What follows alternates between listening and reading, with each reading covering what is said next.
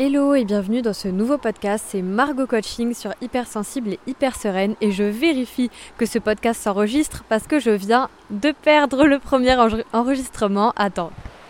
Voilà, comme ça on est sûr. Hein euh, ouais, alors je venais de te faire un super podcast, vraiment j'étais trop dans mon élément et je me suis rendu compte que j'avais pas appuyé sur enregistrer.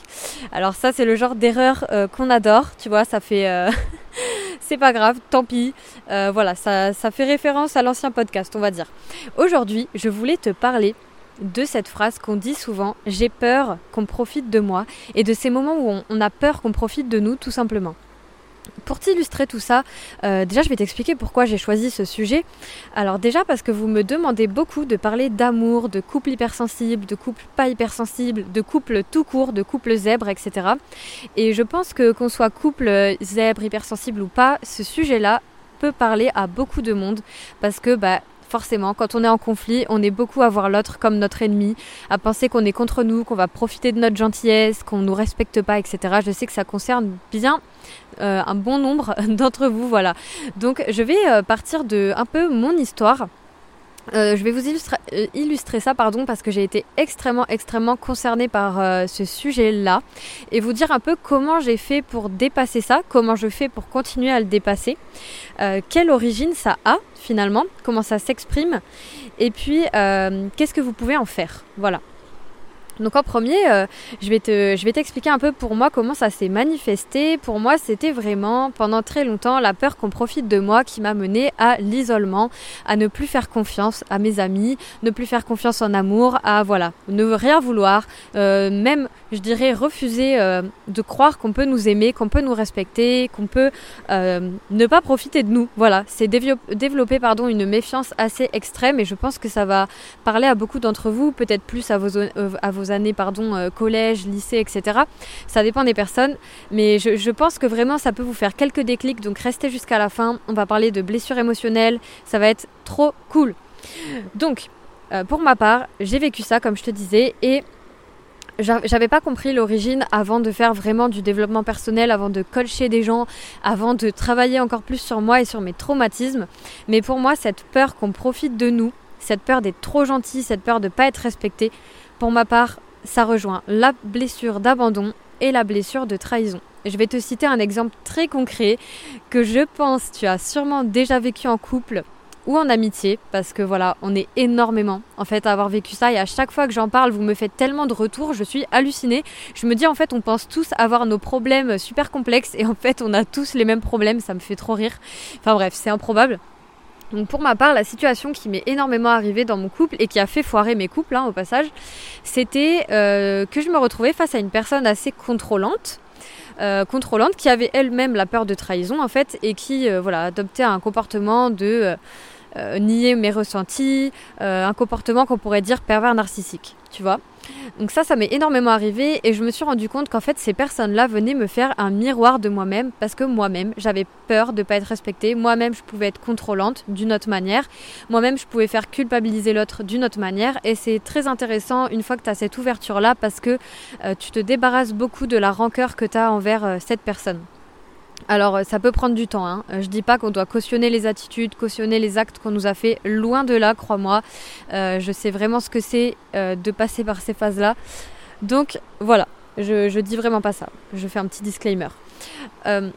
pour ma part, ce qui s'est passé avec ces personnes-là, c'est que quand elles reniaient mes émotions, du moins c'est ce que je ressentais moi, je me sentais vulnérable, honteuse, j'avais l'impression qu'on profitait de moi, je me sentais pas écoutée, je me sentais incomprise et j'étais dans une détresse vraiment énorme.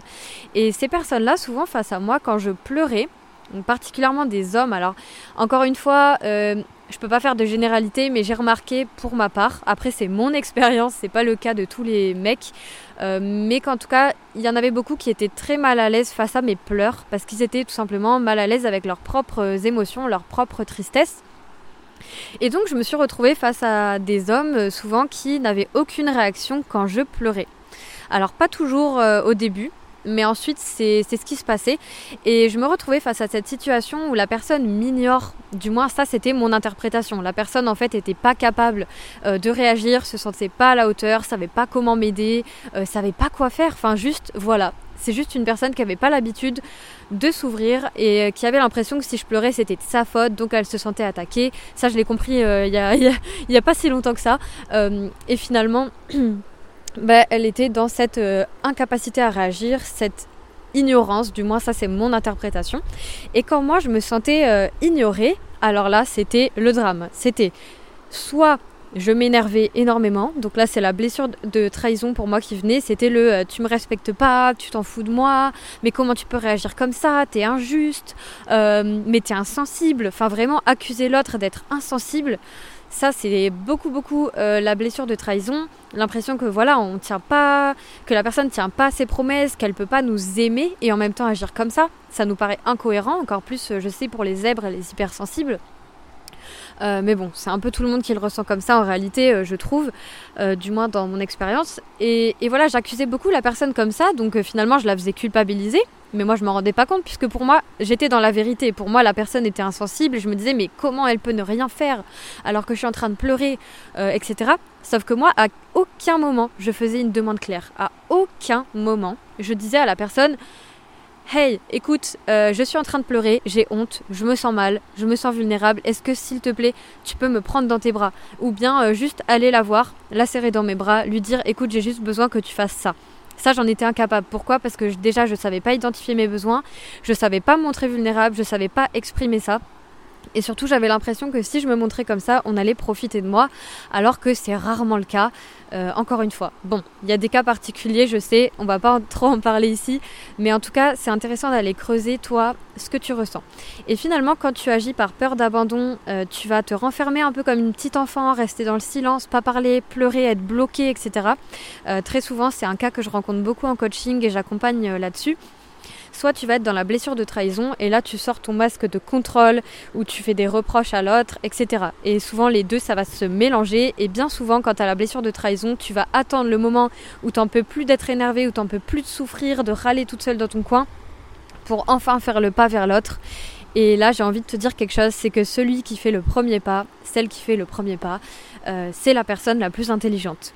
Alors je sais que c'est très facile à dire, mais moi quand on m'a dit cette phrase, je me suis dit ok, j'arrête de croire que je suis bête euh, si jamais je fais un pas vers l'autre, j'arrête de croire que je suis trop gentille si je fais un pas vers l'autre. En fait non, j'ai juste envie d'apaiser ma souffrance et c'est normal, donc je prends la responsabilité de le faire. Par contre, je ne peux pas attendre de la personne en face qu'elle fasse ce que je veux. Ça, ça serait encore une fois la contrôler. Donc euh, voilà, ça c'est quand même important de le savoir. On peut faire notre part et après c'est à l'autre de faire sa part. On ne peut pas forcer les gens, on ne peut pas changer les gens. Je pense que ça commence vraiment par nous. Et si tu te reconnais énormément dans les situations là dont je te parle, si peut-être même tu as vécu des ruptures à cause de ça, parce que tu étais peut-être exigeant, exigeante, que tu attendais beaucoup de l'autre, sache qu'en fait tu lui faisais ressentir exactement ce que toi tu ressentais, sans même t'en rendre compte. Donc euh, si tu te sentais trahi, tu vas pu... trahi et peut-être rejeté et pas prise en compte, tu as pu lui faire vivre du rejet. Euh, enfin, tu vois, c'est assez logique, mais on se rend pas compte sur le moment et l'autre est vraiment notre miroir et on lui fait un miroir. Donc ça, c'est important de le savoir quand même qu'on blesse réellement quand on fait ça. Ça ne veut pas dire qu'il faut se sentir coupable euh, tout le temps parce qu'on n'est pas conscient, hein, on n'est pas en mode conscient euh, quand on fait ça. Mais voilà, c'est une situation moi qui m'est beaucoup arrivée et je me suis rendu compte que je devais faire le pas vers l'autre tout simplement. Et puis surtout travailler sur mes blessures émotionnelles, donc euh, les traumatismes d'abandon, les traumatismes de trahison, d'humiliation, de non-respect réel. Voilà, c'est ce qu'on peut vivre avec nos parents. Donc là, on en vient à l'origine. C'est que ça soit dans tes relations passées ou euh, que ça soit ta mère, ton père, tes figures parentales, je sais pas, tes grands-parents, euh, ta sœur, bref, toutes les blessures que tu as pu avoir avec tes amis, etc. Et surtout dans l'enfance, essaye de creuser. Est-ce que tu t'es senti abandonné Est-ce que tu t'es senti incompris? Est-ce que tu as eu le sentiment qu'on ne respectait pas les promesses qu'on te disait, tu vois? Moi, par exemple, euh, pour te donner euh, cette illustration, si mon père passe par là, ça lui fera peut-être de la peine, mais bon, c'est pas grave, de toute façon, il le sait. Euh, moi, j'allais voir mon père en avion quand j'étais petite, parce qu'il habitait très loin. Et je me rappelle que je me disais, mais comment est-ce que mon père qui m'aime peut ne pas être là? Et en fait, à partir du moment où tu as cette, cette réflexion, pour moi, c'est que tu es dans la blessure de trahison parce que en fait, tu sens qu'on ne tient pas les promesses et pour toi, il y a une incohérence et tu peux le vivre comme la trahison. Et après, la non-présence ou pas la non-présence, mais disons le peu de présence que j'avais de mon père, pour ma part, euh, a créé cette, euh, cette blessure d'abandon. Voilà, cette peur d'être abandonnée, cette peur de me retrouver seule, etc. Et je me suis rendu compte que je la faisais peser énormément sur mes partenaires avant, sans m'en rendre compte, et que bah, qui de mieux qu'une personne contrôlante qui a besoin d'avoir le, le, bah, le contrôle, je cherchais un autre mot, mais euh, j'allais dire la grappe sur toi. Euh, quoi de mieux pour une personne comme ça que quelqu'un qui a la peur d'être abandonné et qui partira jamais par peur d'être seul, qui affirmera pas ses limites par peur d'être seul, par peur d'être abandonné, tu vois? Donc en fait, on s'attire euh, énormément, c'est ce type de profil, et finalement, il n'y a pas vraiment un méchant et un gentil, tu vois. Mais ce qui est important, c'est d'aller voir toi plutôt que chercher à changer l'autre ou avoir peur qu'on profite de toi etc., aller creuser ta propre blessure. Voilà, c'est vraiment le message que j'ai envie de te faire passer parce que je reçois tellement de messages par rapport à ça. Et, euh, ce que je voulais te dire, c'est que ça peut arriver bah, dans les relations amoureuses, en amitié, etc. Et finalement, est-ce que toi, quand tu as peur qu'on profite de toi, tu te mets à avoir une attitude d'ennemi? Est-ce que toi, euh, quand l'autre, euh, voilà, tu as l'impression qu'il te respecte pas, tu te mets à te comporter comme si tu étais contre la personne? Je suis quasi sûre que si. Je suis quasi sûre que si. Me mens pas. non, je rigole. En vrai, tu me diras euh, sur Instagram si tu veux. Euh, et, en fait, tu lui fais ressentir la même chose à ce moment-là. Donc ça crée une ambiance de l'autre croit que tu es contre lui, toi tu crois qu'on est contre toi, et finalement ça part sur un conflit, et voilà. Et il y a la fameuse scène qui se reproduit. Alors pas forcément avec cet exemple, peut-être que ça te parlera pas, peut-être que ça te parlera. En tout cas, je t'ai vraiment donné mon illustration parce que c'est la manière la plus facile de te le transmettre. Et maintenant, j'ai envie de te dire, une fois que tu sais que tu as cette blessure, ok, super, euh, qu'est-ce que j'en fais? Ça, c'est souvent ce qu'on me dit, mais c'est quoi la solution alors pour arrêter de faire ça? C'est quoi la solution pour avoir peur d'être abandonné, peur d'être trahi et, m'ouvrir plus aux autres? Bah, c'est d'aller travailler sur ta blessure. Alors je te conseille vraiment euh, le livre, particulièrement le tome 2 sur la guérison des 5 blessures de Lise Bourbeau, rien que pour prendre conscience en fait de ta manière d'agir, de ta manière de, de blesser l'autre et de te blesser toi aussi. Euh, ta manière de reproduire finalement ce que tes parents ont pu faire, ont pu te dire, que tu as l'impression que tu veux pas reproduire. Mais en réalité, on est tous en train de le faire euh, plus ou moins, et surtout quand on a peur et qu'on veut surtout pas leur ressembler, finalement on agit aussi en fonction de, leur schéma parce qu'on n'a pas encore guéri nos traumatismes. Donc il y a des techniques pour ça, il y a l'EMDR, euh, il y a l'ICV, en psychologie, il y a l'EFT qui travaille sur les traumatismes aussi que je pratique, mais je le pratique pas vraiment sur les traumatismes, plus vraiment sur les émotions en général. Euh, donc tu as des solutions pour ça. Et surtout, euh, voilà, d'aller ressentir ces émotions plutôt que blâmer l'autre de suite et le rendre responsable de ton émotion. Essaye de te rendre compte que tu es peut-être en train d'interpréter voilà. Même si ça veut pas dire que c'est pas légitime, attention. Hein. Le but c'est pas que tu intellectualises tout et que tu dises ah là là, là je ressens ça parce que en fait j'ai peur qu'on profite de moi, mais en fait euh, c'est moi qui invente n'importe quoi et donc tu essayes de pas ressentir. Alors ça non, ça ne va pas marcher. Tu peux essayer, tu vois, ça ne va pas marcher. Moi je t'invite plutôt justement à ressentir et ensuite, euh, ce que je te conseille, euh, désolé, il y a encore un groupe de gens qui passent qui vont me fixer comme d'habitude, c'est un peu perturbant. Euh, ce que je te conseille de faire, c'est de reprendre les événements qui t'ont marqué, d'aller vraiment les creuser. Tu vois, là, quand tu m'écoutes, note-en au moins un, s'il te plaît, vraiment. Je sais que tu vas pas avoir envie, que tu as la flemme de faire ça, mais ça va vraiment t'aider et, de te demander finalement en quoi cet événement t'a fait grandir, en quoi cet événement où tu as, senti de l'abandon, de la trahison, en quoi ça t'a en quoi ça te rend unique aujourd'hui, tu vois? Et aussi, c'est important de voir quel impact ça a sur tes relations.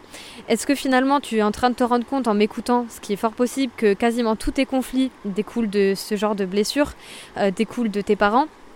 Ça ne veut pas dire qu'il faut les blâmer eux-mêmes, c'est pas intentionnel ce qu'ils font, eux-mêmes ont été traumatisés. Mais voilà, tu as le droit de reconnaître, oui, euh, mes parents m'ont créé ça chez moi, euh, leurs propres insécurités ont créé ça chez moi. Euh, oui, j'ai le droit de leur en vouloir. Ça peut être possible. Oui, je, sens de la colère. Oui, je sens du dégoût peut-être. Oui, on a profité de moi et je trouve ça dégueulasse. Voilà. Euh, je te le dis avec les mots comme je le pense. Je trouve ça dégueulasse, mais maintenant je m'autorise à le ressentir et j'essaye d'en faire quelque chose et de prendre ma responsabilité euh, de d'aller vers l'autre, d'aller vers l'autre, de de pas me laisser submerger par ce truc de Enfin, pas, pas me laisser submerger, j'aime pas. Plutôt se laisser vivre l'émotion, mais comprendre qu'en fait, c'est toi ensuite qui va décider est-ce que je reste dans cette peur constante qu'on profite de moi et du coup, je contrôle l'autre, je lui fais des reproches tout le temps euh, et j'attends qu'il règle mon problème ou est-ce que je vais aller régler mon propre problème? Voilà. C'est un peu le message que je voulais te faire passer aujourd'hui. Et euh, vraiment, utilise l'autre comme ton miroir. Essaye de voir, est-ce que quand je, lui, quand je ressens ça, est-ce que quand je me sens blessée par cette personne, je suis en train de la blesser de la même façon? Et je t'invite vraiment à lui demander. Demande à la personne, est-ce que toi aussi là, tu te sens comme ça? Est-ce que toi aussi là, tu sens que je profite de toi?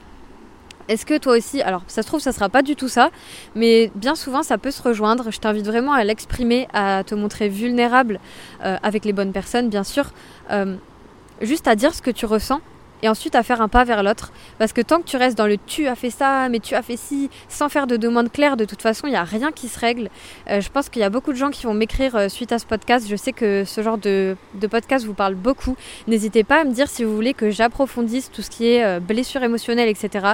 Sachez que ça va venir. je garde un petit peu la surprise parce que pendant ma retraite, pardon, en avril, retraite de yoga et coaching, D'ailleurs, il reste une place au passage, je le dis, une, une seule place.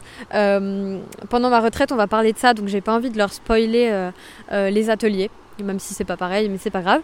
Et puis je te dis euh, à lundi prochain et on se retrouve avec les élèves dans l'école. On pourra faire un exercice euh, pas mal, je pense, là-dessus.